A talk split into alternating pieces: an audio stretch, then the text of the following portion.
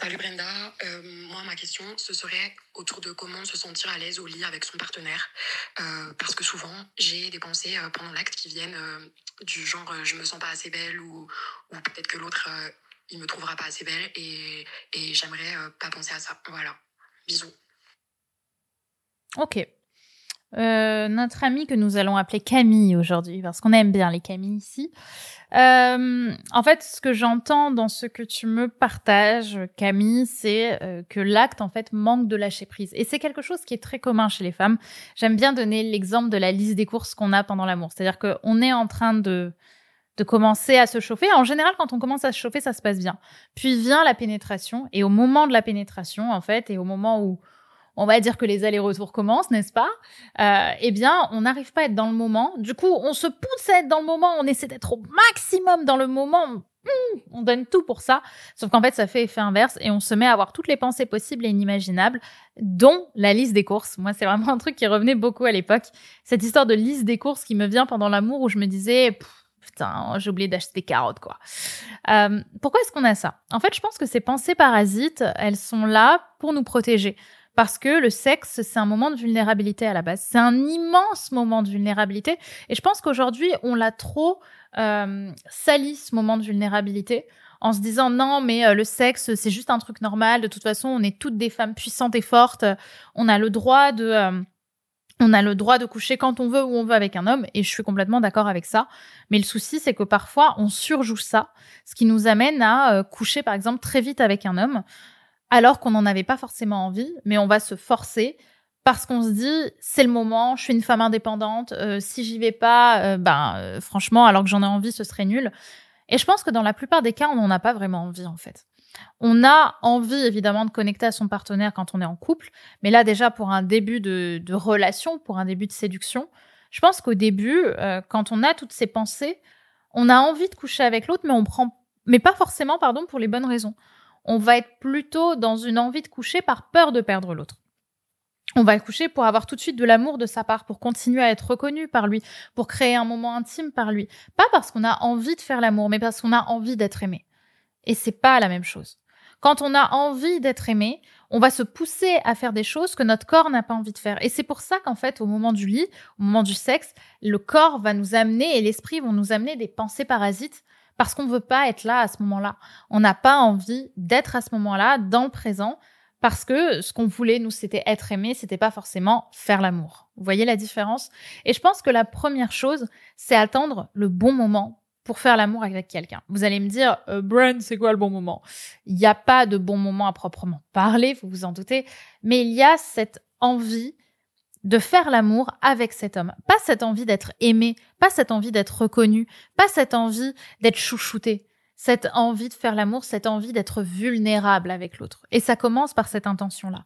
Tant que vous n'avez pas envie d'être vulnérable avec l'autre, ne couchez pas avec un homme, euh, sauf si euh, vous êtes complètement à l'aise avec votre corps et que vous pouvez vous éclater en boîte en sortant de, en sortant de soirée. Et ça, il n'y a pas de souci. Mais si vous êtes bloqué, ne vous forcez pas à jouer un rôle.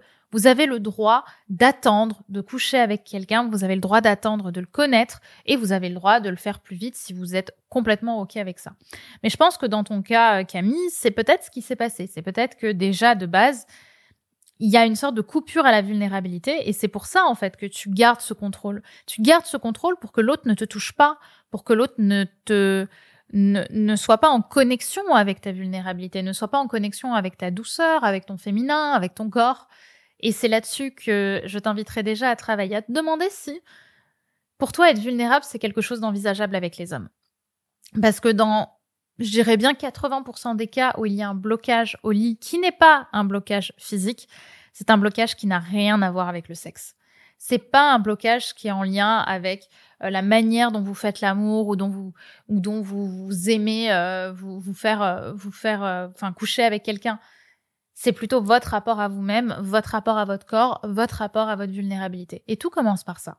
Tout commence par se demander ce que c'est pour soi être vulnérable avec un homme. Est-ce que c'est quelque chose qui est OK pour toi d'être vulnérable avec un homme? Est-ce que pour toi, être vulnérable avec un homme ou commencer petit à petit à te sentir bien avec un homme, c'est faire les choses de manière douce et prudente? Ça peut être de commencer par des câlins, même si les câlins prennent du temps c'est simplement être dans le moment en fait et d'avoir en face de vous des hommes qui sont ouverts à l'idée de vous reconnaître aussi au lit, qui sont OK avec l'idée qu'on n'est pas là juste pour coucher et rentrer, ce qui est aussi OK. Hein. Il y a des femmes et des hommes qui, qui, qui agissent comme ça et c'est complètement OK s'ils sont OK avec ça. Mais vous, si vous sentez que vous avez le besoin d'être reconnu, ben, ayez cette ouverture aussi de voir si vous êtes avec des hommes qui sont prêts à vous reconnaître et pas aller vers des hommes qui vous reconnaissent pas et qui viennent alimenter le schéma de violence que vous avez l'habitude d'avoir dans vos relations et qui vous poussent à être toujours dans les mêmes croyances avec ces messieurs. Donc déjà, il y a ce premier point. Le deuxième point euh, de cette euh, de cette liste, bah, en final, je l'ai dit aussi. Hein, désolée, je me suis spoilée. C'est euh, bah, c'est le, choix des hommes que vous avez, mais finalement, je l'ai déjà dit. Donc, on va chercher autre chose en totale improvisation finalement. C'était, il y avait un truc qui m'était venu sur l'idée de se sentir à l'aise. Oui, c'est se sentir à l'aise dans son corps. Et je pense que il y a, comme j'ai dit, ce premier point sur euh, la connexion à l'autre et la connexion à soi, mais aussi la connexion au corps. Est-ce que je me sens en sécurité dans mon corps? Parce que ce qui se passe avec la vulnérabilité, ce qui se passe au lit, c'est que l'autre, physiquement, en fait, quand on couche avec un homme, on, sait hein, dans notre inconscient féminin, dans notre mémoire génétique, que les hommes sont capables de, de force sur les femmes. Ils sont plus forts que nous, au sens purement physique du terme. Donc, d'une certaine manière, on sait que être nu devant un homme, c'est ça peut, euh, pardon, être synonyme de danger. Et ça, c'est pas moi qui vous le dis, c'est tout notre passé, notre passé génétique, nos croyances, tout ce que nos mères, nos grands-mères, nos arrière-grand-mères ont peut-être pu vivre, qui nous rappellent qu'il y a cette notion de danger. Et donc, il y a aussi ce garde à vous qu'on va avoir sur notre corps de il faut que je reste consciente, il faut que je vois ce qui se passe pour pouvoir tenir dans une relation sexuelle.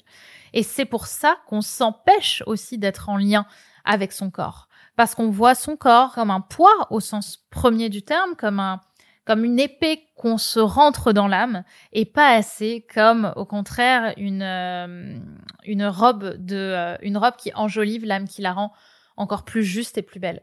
Et c'est peut-être déjà revoir le corps comme un allié, comme un collaborateur et pas comme une épée qui transperce l'âme. Votre corps, il joue dans votre camp. N'oubliez pas. Voilà ce que je voulais vous dire, les filles, pour ce podcast autour de Dr. Bran, n'est-ce pas? Toujours les petits sujets croustillants. N'oubliez pas, si vous voulez participer à ces petits épisodes capsules, de m'envoyer un vocal. Attention, on a dit un vocal, les filles. Un, d'accord? Je ne veux pas deux, trois, cinq vocales. Je veux un vocal parce que vous êtes des vraies pipelettes un vocal que vous m'envoyez sur Instagram, sur mon compte Brenda Boukris. Vous envoyez, vous suivez, pardon, ce vocal du hashtag Dr. Bran et euh, ma euh, social media manager ira ensuite les envoyer, enfin les, écoutera. Moi, euh, du coup, elle m'enverra les meilleurs et vous pourrez passer dans un prochain podcast. Donc n'hésitez pas à faire ça sur Instagram et je serai plus que ravie de répondre à vos challenges du moment. Donc les conditions, c'est ça et c'est bien sûr de vous abonner à la chaîne. Autre petit point forcément parce que c'est Kiki, je vous invite à mettre 5 étoiles sur le podcast ou à le noter si vous en avez la possibilité. C'est toujours hyper important pour moi d'avoir vos retours et bien sûr de vous abonner, de le partager si vous avez une copine que ce podcast peut aider, envoyez-lui les épisodes, envoyez-lui cet épisode. C'est le geste le plus altruiste et le plus doux que vous puissiez faire pour m'encourager. Il est totalement gratuit et il peut rapporter beaucoup, autant pour moi que pour vous, puisque plus on aura d'auditeurs, plus on aura de succès, plus on aura de soutien autour de ce podcast, plus on pourra tourner d'épisodes et on pourra répondre à un maximum de problématiques. Donc je vous souhaite une très très belle journée les filles, prenez soin de vous et on se retrouve sur Insta pour m'envoyer vos messages pour le podcast Dr. Bran. Allez, bisous les filles, prenez soin de vous. Bye bye.